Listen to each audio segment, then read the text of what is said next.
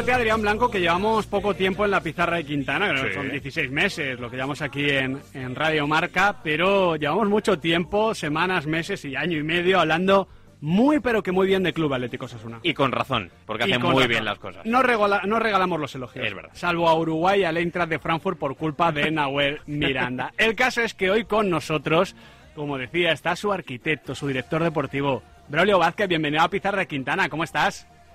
Hola, ¿qué tal? Muy bien, muy bien. Aquí con el fútbol pacharán, como dices tú. lo dice la afición rojilla y yo me lo apropio. La- la- el fútbol pacharán nos encanta. Decía, mira, precisamente Braulio por Twitter eh, que tienes que ser en estos momentos uno de los hombres más satisfechos del fútbol español. No sé si te sientes así o si uno, como es inconformista, siempre quiere más. Bueno, me siento satisfecho por cómo hemos llegado hasta aquí, porque como eso no es mía, es de nada, y al final hay que disfrutar el camino. Dice mi amigo Unai pues al final no es donde llegas, sino también cómo llegas. Y yo creo que, que más allá de la clasificación y de que estemos en un momento muy muy bueno, ahora viene el Barça, luego vamos a, creo que de memoria, a San Sebastián, a Bilbao, y obviamente son, son partidos muy complicados y Sí. a lo mejor nos bajan un poco la clasificación, pero yo no me olvido de que estuvimos 13 partidos sin ganar hace dos años, 10 el año pasado y, y al final yo creo que a la gente se le conocen los malos momentos y aquí la gente cuando vinieron mal dadas, yo creo que todos demostramos que por, también por creencia, no solo Mm. por, por estar juntos, sino por creencia en, un- en una forma de trabajar, en pues pues nos unimos más, apretamos los dientes y en algunos casos recuperamos gente que tenía lesionados que también nos influía en el nivel, pero sobre todo yo creo que, que lo que hay que hacer es disfrutar de lo que estamos teniendo ahora, pero como, como dice Yago, desde la ilusión y no desde Mm. la obligación.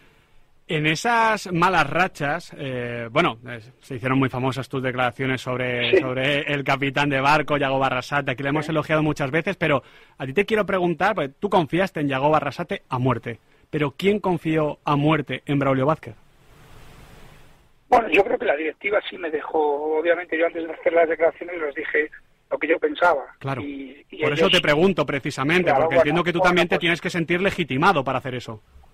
Sí, eso es lo que más me he tenido la suerte, a lo mejor de tener otras, otras posibilidades, en- obviamente, porque la cosa va bien en estos años, pero siempre eh, cuando pones en una balanza lo, cómo te sientes en el día a día, cómo te respaldan, sobre todo los malos momentos, ahora los buenos, eh, Hmm. todo el mundo ve a Osasuna, eh, que bien Osasuna, que viene el director deportivo, pero cuando vienen mal dadas es cuando la gente la gente realmente dice lo que siente o te apoya en su momento o te deja de apoyar y yo cuando iba a hacer esas relaciones hablé con la directiva, con el presi, hablé con la junta directiva y les dije que sí, que yo estaba convencido de eso y que si salía mal, pues pues que si ellos querían cambiar el rumbo, que era sin mí. Lo tenía clarísimo y, y bueno, ellos me apoyaron, que no, que estaban convencidos, que yo las explicaciones que les daban era eh, las entendían y que, bueno, que apretáramos todos los dientes y que podíamos salir como así salimos. Y- Pero bueno, al final yo yo creo que, que, que por establecerte valores no es solo que, que, que todo el mundo dice que bien estuvo porque es algo de prensa, como dice un amigo mío que es entrenador, que se ha hecho en bucle y lo ve mucha gente, pero porque ganamos, pero pero yo no quiero solo hablar de nosotros, te pongo ejemplos, te pongo ejemplos creo que son bastante claros, Iraola en el Rayo estuvo Sí, la segunda vuelta. subieron, la segunda vuelta fue un desastre y apostaron por él y terminaron subiendo en Girona, estaba más fuera que dentro. Michel el año pasado en el Girona, eh, ya visteis cómo estaba, pero ento- no solo es apostar, también es apostar y creer, porque yo también en el Valencia he tenido que tomar alguna decisión y no creía que, que debía continuar el entrenador y así lo hice saber en su momento a, a la directiva que me tocaba. ¿Y, y por qué creías tanto en Yago Barrasate? Porque, hombre, creo que todos estamos viendo los resultados y cualquiera que, que le conociese de, de su trabajo inicial en, en la Real Sociedad, Numancia y demás, sabe que es un gran entrenador, que es un hombre de fútbol, pero, pero ¿qué te hacía confiar en él, como quien dice, eh, a, a ciegas? Bueno, a ciegas no, no, más que a ciegas no, era también no solo en él, también el cuerpo técnico, en, Richard, en, en Bichor, en- al final de los entrenamientos ves como los jugadores y luego tienes que analizar en frío día a día qué es lo que estaba pasando. El primer año Lucas Aridane, Budimir, eh, Calerisen, faltó que no lesionara hasta yo. Entonces, amén de eso, amén de eso, por situaciones arbitrales que no eran las que, bueno, eran dudosas y siempre caían al revés.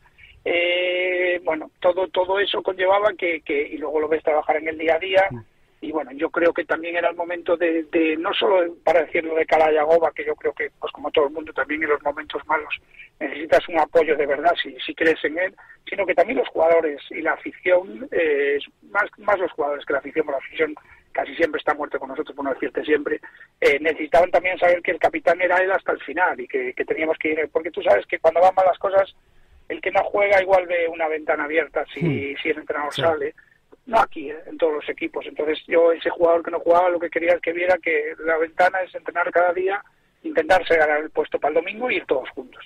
Braulio, ¿cómo convences a un futbolista para fichar por el Club Atlético Osasuna? Porque eh, te leí hace poquito en una entrevista con los compañeros del Sadar.com que con una llamada nunca es suficiente, que es un proceso de picar piedra con el jugador. Pues pues yo creo que hay que en la vida hay que, que ser muy insistente y persistente. Obviamente yo creo que habéis dicho ahora, ¿por qué me gusta tanto lo que dices de fútbol Pachar? No más allá de que me haga gracia y que me gusta, pues porque la gente piensa en, en el Osasuna de hace 20 años, que, que sí que no lo perdemos, como bien dijisteis vosotros en ese comentario. Eso no lo vamos a perder, ni la identidad, ni la... Pero creo que ahora también jugamos bastante bien al fútbol y, y eso eh, a la hora de atraer futbolistas también me cuesta más. Pero, yo eso te, lo encuentras, Braulio, también en el mundo del fútbol, porque esto da la sensación que de cara al espectador que no sigue tanto a Osasuna es un poco más entendible, pero en el mundo del fútbol te encuentras también ese prejuicio. Sí, sí, con jugadores de un nivel eh, a lo mejor que, que, que, son técnicos, más técnicos que bregadores quizás, mm. o de una forma de no, es que ese juego a mí no me, eh, como me ha dicho, no, es que igual jugáis muy directo, igual, pues me lo ha dicho el jugador, me lo ha dicho, yo ahora mismo tenemos tenemos eh, argumentos para, perdón, que se... Hola. Sí, te tenemos. Ahora, ahora. Ahora es que se me, yo creo que los cascos estos en, no te preocupes. Te hemos escuchado, ¿eh? te teníamos. Que, mm, más allá de eso, pues que, que, claro, que hay algunos jugadores que piensan que, y yo creo que no nos conocen, y yo creo que, que, el equipo ha dado un paso hacia adelante en la, forma de concebir el fútbol y el propio el propio Aoba. Entonces creo que, que tenemos más argumentos, aparte de que de la afición que es tremenda, del estadio nuevo que tenemos, creo que tenemos unos argumentos suficientes para ser atractivos y, yo le he añadido un poco, el, les añado cuando hablo con ellos un poco el tema futbolístico porque creo que hemos dado un paso hacia adelante, sinceramente. ¿Y esto pasa con la cesión de Abde? Por ejemplo, hay que convencer al futbolista porque es un perfil que no teníais en plantilla, más allá de Quique Barja, ese extremo regateador, encarador. Él cuando miras en la plantilla de Osasuna o le hablasis del equipo, quizás se pensaba que el equipo iba a jugar otra cosa muy alejada de lo que él jugaba habitualmente. Pues sí, bueno, no solo hace, también al final cuando hablas con Moy Gómez, por ejemplo, mm. Moy viene de jugar un contexto totalmente diferente del Villarreal con Emery, o Rubén Peña, o al final, aunque Rubén estuvo con Mendy, igual eh, ya nos conocía más, pero sí que es cierto que, bueno, eh, cada, cada contexto y cada situación tiene, pero sí que es verdad que por lo mejor Ate, pues te garantizo que, que, que pensaba que jugábamos diferente, o incluso Moy, que está con nosotros ahí. Entonces no podemos perder nuestras señas de identidad, porque porque porque este cada cada sitio tiene su contexto adecuado nosotros no podemos parar de correr de preparar de, ir a los eh, a sacar centros ser verticales todo eso no lo vamos a hacer pero obviamente en juego posicional hemos mejorado hemos mejorado mucho por el míster ha dado una vuelta y luego hemos traído futbolistas eh, subir a Aymar, Aymar que, que, que juega como Los Ángeles ya lo veis eh, Moy que, que, que juega muy muy bien y bueno sin, sin menospreciar obviamente a todos los jugadores que nos han traído hasta aquí. Yo creo que nos lo que hemos, le hemos dado es más herramientas al míster para poder jugar de distintas formas. Pero no me puedo olvidar ni de Roberto ni Torres, ni de Darko Brasa, ni de Rubén García, que nos han traído hasta aquí, por supuesto. Ahora que hablábamos del caso de Abde, tú reconociste que eh, Arrasate te insiste mucho que hay que fichar a Abde viendo un Valencia Atlético de Madrid que cayó por el mes de agosto, fue de los primeros partidos de, Liga. ¿Veis mucho fútbol juntos, eh, tú y, el Mister? Eh, porque de ahí saldrán unas conversaciones... Sí, no, lo que tenemos es un, un WhatsApp grupal ahí, y, Dicho y también Cata, que, es verdad que nos vamos, pues estamos viendo un partido y si nos gusta un jugador lo comentamos, o si a lo mejor no fichamos a uno que yo le dije si marca un gol se lo recuerdo. nos, tienes que, nos, tienes que, meter en ese grupo, Braulio. Ese se daría, daría para un libro, ese, WhatsApp. Entonces, sí que es cierto que, que intercambiamos muchas opiniones y bueno, y algunas, incluso que son unas que no son de fútbol que me hacen gracia también se las, mando ahí. Pero sí que, sí que, sí que hablamos en el día a día mucho y bueno, al final Yago también viene de, de como dice él, vengo del barro, tú vienes del Valencia, me dice siempre en broma de Champion, pero, pero sí que a mí también vengo de, categorías inferiores como de segunda B y que seguimos mucho de tercera. Y es verdad que tenemos una relación muy especial y que, que es muy difícil, porque al final todos somos sujetos subjetivos, pues diferenciar eso a la hora de tomar decisiones. Pero no, no cuando, cuando tuvimos que tomar la decisión de continuar, lo intenté hacer desde un punto de vista profesional, aunque esto, como cuando eres profesor, seguro que hay algún alumno que te cae mejor que otro. Y algo suele, suele caer bien. Braulio, em, hay gente preocupada en Pamplona. Yo creo que es la única preocupación que ahora mismo tiene relacionada con Osasuna la gente eh, en Pamplona por si te terminan deteniendo por ese robo a mano armada de Moy Gómez. O sea, traerte a Moy Gómez tan baratito, la gente está muy preocupada. Braulio. Son magia, ¿eh? Bueno, ¿Cómo, se gesta ese fichaje? Bueno, al final más que magia es, eh, yo no os voy a engañar, aparte que es Voz Populi, nosotros uno de los jugadores que teníamos eh, para, para hacer este año era Baena, ah, pero a toda costa nos gustaba muchísimo y sí que es cierto que mi relación con Unai eh, pues obviamente ayuda en el tránsito de información, igual que, que él me dice, me pregunta cosas, le dice, ¿qué vas a hacer con Baena? Y yo, pues como hablo mucho con Unai también, pues él me decía, no, está jugando muy bien, está jugando muy bien. Digo, bueno, pero no te caben todos, no te caben todos, no te caben todos. Claro, yo buscaba que me dijera, bueno, a lo mejor sale Moy. Bueno, pues a lo mejor sale Moy.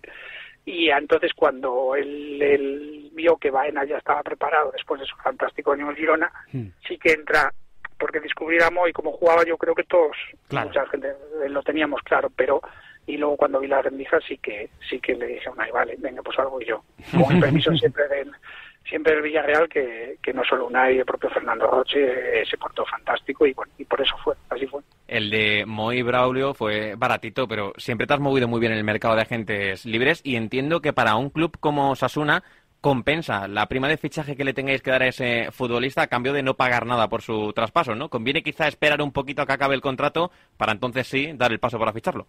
Bueno, nosotros la prima de fichaje no, no te creas que compensa mucho porque nosotros lo que tenemos claro no podemos porque al final también tenemos un vestuario que no queremos romper el tema de los límites salariales. Es verdad que, que, hay varios varios escenarios y que los mm. delanteros pues obviamente ganan más o jugadores importantes.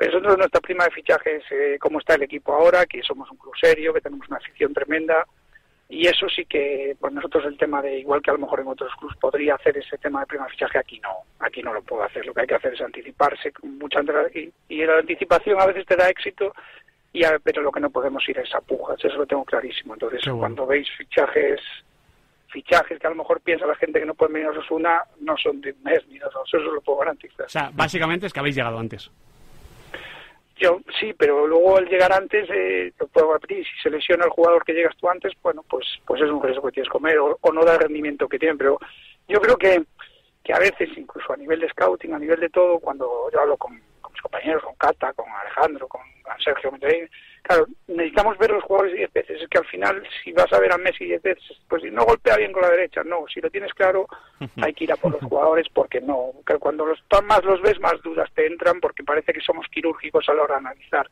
Y si uno tiene talento, lo tiene y luego hay que aunarle rendimiento. Pues como de talento tiene, por supuesto, ahora hay que aunarle rendimiento. Pero no, no, yo creo que el mundo del fútbol es tan competitivo y un club como nosotros que no podemos demorar en la toma de decisiones, eso lo tengo clarísimo. Entiendo que para anticiparse ya hay que ir trabajando en esos futbolistas que acaban contrato en 2023, ¿no? Te pregunto porque hay un central que ayer hizo un partidazo en Vallecas con el Rayo, que es Alejandro Catena, que no sé si está en la agenda del Club Atlético Osasuna, pero que encajar encaja como un guante. Bueno, es buen jugador, es buen jugador, pero bueno, no me gusta hablar de jugadores, no me gustaría tampoco que, que, hablaran de jugadores nuestros, pero sí es buen jugador, sin duda. parte del secreto de llegar antes es no airearlo mucho, ¿no? secreto, secreto. Veremos qué termina pasando, amigo del programa, por cierto. Luego desclasificaremos archivos y ya nos acordaremos ¿eh? de lo que acaba pasando. Dentro de, de, esta política de fichaje sí que nos puedes contar bien, Braulio, qué papel juega Tajonar, porque claro cuando tienes una de las canteras más productivas de la primera división, entiendo que a la hora de confeccionar la planificación deportiva tienes en cuenta qué puede llegar. Es decir, cuando tienes a Aymar Oroz ahí despegando, entiendo yo que, tienes que abrirle un hueco en la plantilla para que pueda florecer. Pues sin duda, pues sin duda, pues sin duda, porque si en, función de lo que hay abajo, nosotros, y luego ya hago que está todo el, todo el tiempo pendiente, nosotros eh, con, con Aymar lo teníamos claro, dónde podía jugar, que, que bueno, pues pues eh, Moy, ¿dónde puede jugar Moy? Moy puede jugar por dentro, puede jugar en banda. ¿Tapamos a nuestro jugador estrella? De... No, seguramente no, porque además Moy puede jugar en distintos sitios, Aymar puede jugar de, ahora como está jugando en interior en 4-1, al final depende de todo eso, pero no, no podemos tapar a los jugadores emergentes, mm. porque no, porque no, no, no, no debemos. Ahora lo difícil es compaginar nuestros jugadores emergentes, buscarles el contexto adecuado, porque Aymar ya debutó hace dos años, pero él no estaba preparado para estar a este mm. nivel. Al final, incluso a nivel físico, ha cogido 10 kilos de músculo, aunque lo veáis delgadito. pues imagínate antes. Exacto, pero el talento siempre lo ha tenido. Bueno, pues hay que buscar, y en eso el, el mister, por ejemplo, Moncayola, que nadie venía de tercera división, lo puso y, y, desde el minuto uno el Leganés lo, lo, puso a jugar porque porque lo vio preparado. En cambio, Aymar pues demoró más. Cada uno tiene su cada uno tiene su vamos pues, eh, su momento para, para debutar. Eh, te escucho hablar de, de, Aymar Oroz y no veo un ápice de dudas. Eh, por lo que dices es, eh, bueno, habrá que esperar a que el chico madure, pero de que llegar va a llegar seguro. No sé si tienes el recuerdo presente de cómo fue tu primera vez viendo jugar a Aymar Oroz. Bueno, pues vi a un niño que, pues, pues vi a un Pedri nuestro, de, de los nuestros. Al final, no es el típico jugador navarro de, que, siempre dices, bueno, el jugador navarro central típico, Uruchaga o, el, pivote fuerte o el lateral, no, es un jugador que tiene... No es pachipuñal. no, no es pachipuñal para nada. Es más bien, como yo le digo a Yagoba, es nuestro Pedri de Mercadona, es nuestro de marca pues. pues es nuestro, sí que es verdad que es un talento tremendo y, y que era una cuestión de que, de, que bueno, de darle, o incluso en categorías inferiores cuando lo veías jugar, eh, pasaba dificultades, porque todos eran mucho más fuertes físicamente que él. Ahora, en cuanto se igualan las fuerzas, esto pasa en, todos, ves un montón de niños en inferiores que destacan muchísimo, maduros precoces, que luego llegan al nivel profesional y no y no pueden competir igual porque no tienen. En cambio, los pequeñitos que tienen que buscarse la vida, como Pedri, Gaby y compañía, pues yo siempre veo, pues, por no Gaby que jugamos hoy contra él, lo vi en una Copa de Campeones eh, contra el Depor, además que estaba mi sobrino jugando en el Depor, y lo veías ahí todo el talento, pero ahora lo ves competir, va a los choques, y pues un poco nosotros queremos eso de Aymar que, que, lo está haciendo, además del talento que tiene. Sí, sí, Gaby sí que podría ser jugador navarro, con esa capacidad y esa intensidad. Eh, Braulio, dentro de todo esto con, con Tajonar y con la cantera, ¿cómo es vuestra relación con el Athletic Club? Bueno, yo con los entrenadores soy amigo personal tanto de Ernesto como de Aspiazo, eso para empezar. Eso es lo que te puedo decir, lo tuve en el Valencia y soy muy amigo de ellos. Pero si la relación, bueno, es difícil porque ellos tienen un mercado que, que, que, obviamente es muy limitado. Y creo que, que, bueno, que ellos no siempre nos tienen en, su punto de mira porque tienen un mercado tan reducido, pero nosotros eh, pues creo que nos hemos hecho fuertes porque eh, David García, Moncayola, Aymar, antaño eh, o Miquel Merino o el que sea, estos antes eh, Osasuna, que creo que no gozaba a nivel deportivo ni a nivel económico de, lo, de cómo está ahora, creo que era mucho más factible sacar jugadores de, de Osasuna para, para el Club porque, porque no tienen más, más mercado, tienen un mercado muy limitado en toda la comarca del País Vasco, Navarra y poco más. Entonces, bueno, de respeto, pero pero si no te voy a engañar, nosotros intentando hacer todo lo posible para que nuestros mejores talentos se queden aquí. Y además, que lo bueno de que salga Aymar, Moncayola, Quique Barja y compa Unai García, David García y todos estos, es que nuestros jugadores de la cantera ven que, pueden jugar en primer equipo. Y si luego al final algún día se van, bueno, pues que realmente cumplan su ciclo en el club y si llega un momento que están muy por encima del, del club, bueno, pues que, pues que salgan, pero por unas cantidades acordes a todo lo que le ha dado Sasuna a ellos. Braulio, ahora que sacabas el nombre de David García, ¿el invierno pasado temisteis que se fuese al Atlético de Madrid? Porque mm, fue más allá de un rumor, ¿no? El interés fue claro del equipo rojiblanco por David García. Mm, bueno, sí, es verdad que hay preguntas no solo del Atlético de Madrid, pero bueno, él está muy asentado, creo que le quedan, no sé, cuatro o cinco años de contrato, le hicimos un contrato enorme, tenía una oferta de Francia muy importante también, pero bueno, al final la, tenemos la posibilidad de, como está una hora, de ofrecerles unos, porque al final, por mucho que quieran al club, que lo quieren, porque somos asunistas todos, pero tienes que darles tanto un proyecto deportivo como un proyecto económico. Ellos son profesionales hmm. y nosotros eh, pues tenemos la posibilidad de, de, estos jugadores importantes, aún encima que tienen el, un sentido identitario tan grande, eh, pues, pues tenerlos con nosotros. Entonces, bueno, ahora el que quiera venir a por estos jugadores se va a tener que rascar el bolsillo.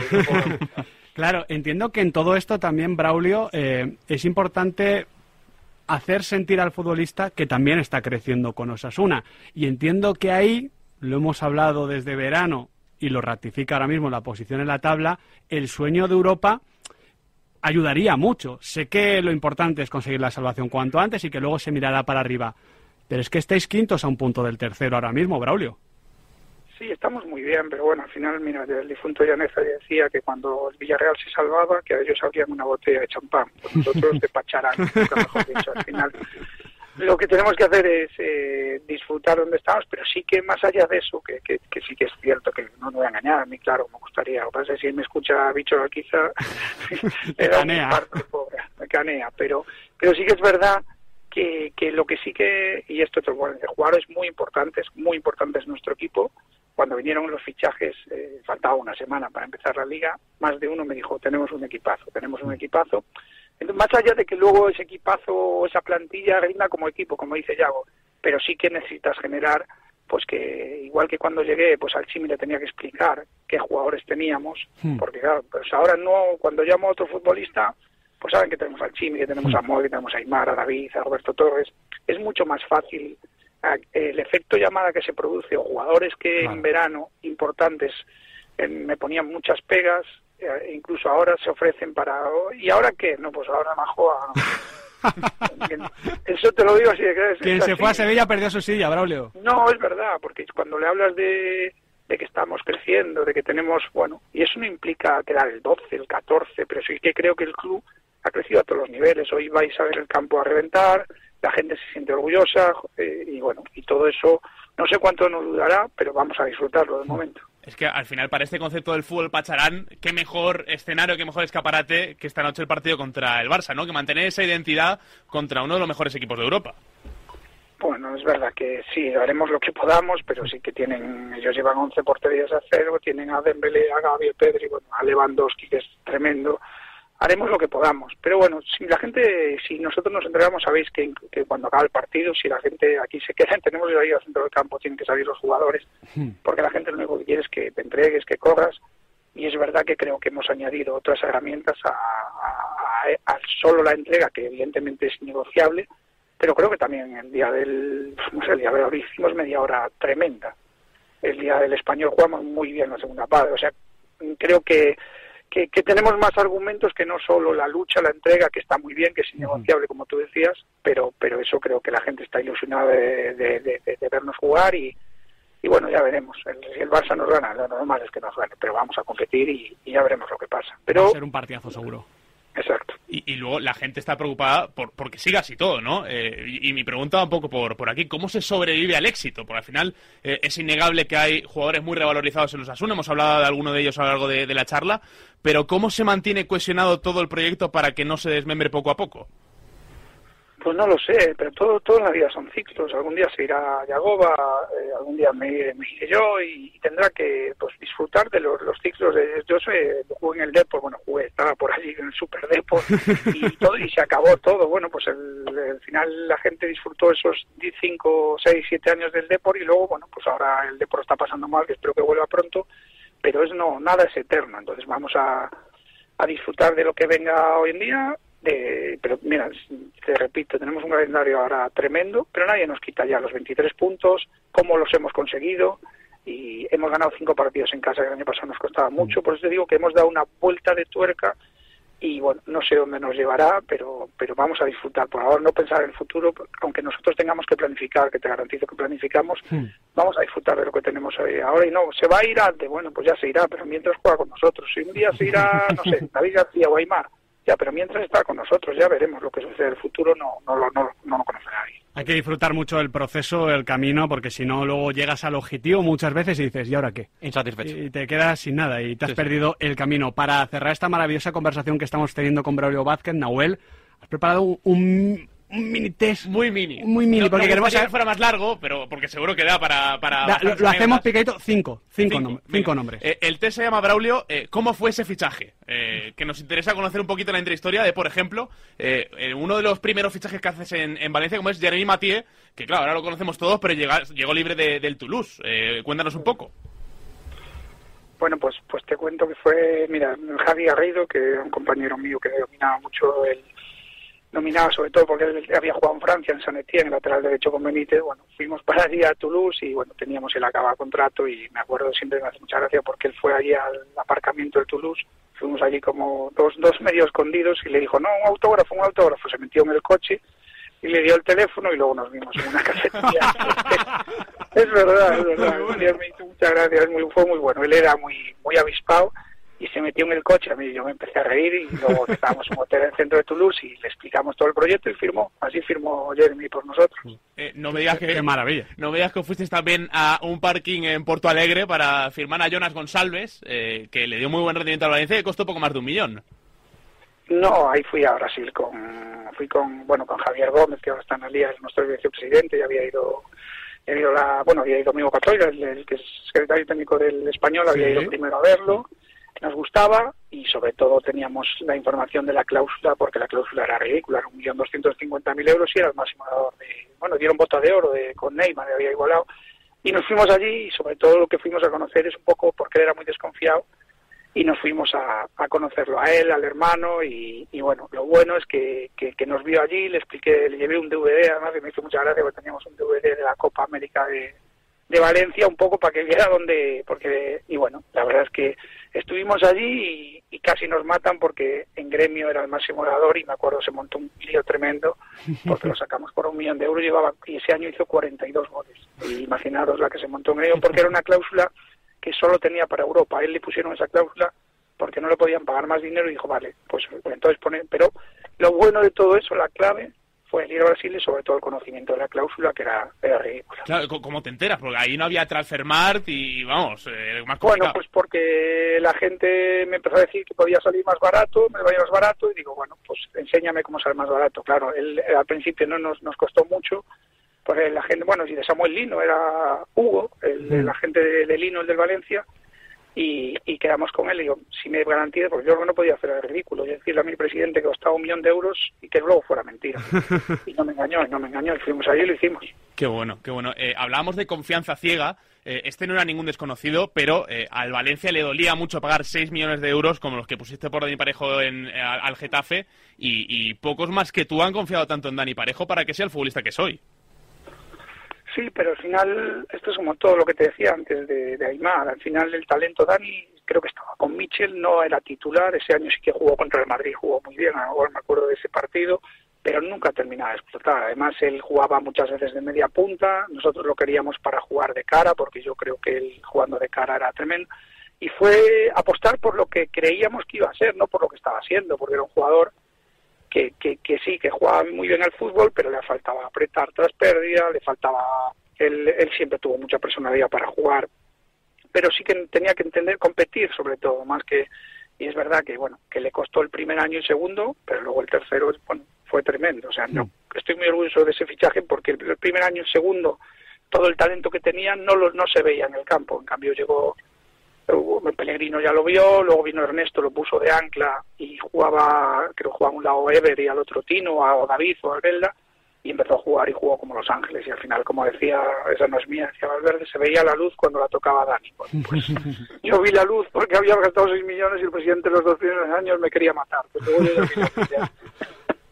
eh, hablando de eh, ver la luz, eh, ¿qué le ves a un portero de 21 años, ya en tu etapa en Valladolid, como qué Rizabalaga, eh, para traértelo cedido? Se habla de que los porteros tienen que ser más experimentados, más maduros, pero tú le das esa, esa oportunidad del Valladolid.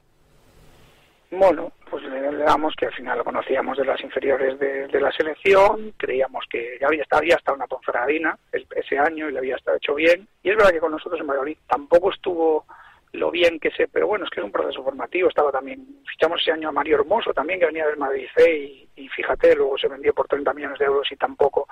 Bueno, igual arriesgué demasiado, porque son jóvenes que todavía no estaban, no terminaban de romper, pero bueno, yo estoy muy orgulloso de haberlos firmado a los dos, porque, porque creía en su potencial. Y fíjate que Mario venía de tercera división, y Kepa, y Kepa venía de las inferiores de jugar en la Ponce, y al final los jugadores son buenos o malos, tienen que tener un proceso, un peaje que tienes que, porque el jugador joven obviamente es algo irregular, porque la regularidad te la da el tiempo, pero si no lo pones nunca va a dejar de ser irregular. Sin duda. Sí, yo me estoy dejando muchos ejemplos por el camino eh, y por ir con uno de, Osasuna que ya no está con en el, club, último. El último, eh, un futbolista que le costó asentarse en, España, pero cuando llega Pervis Estupillán de, del Watford, al final eh, no, sé qué le viste para decir, oye, aunque le, no haya terminado de asentarse, vamos a apostar por él y, y va a ser un futbolista que nos dé rendimiento.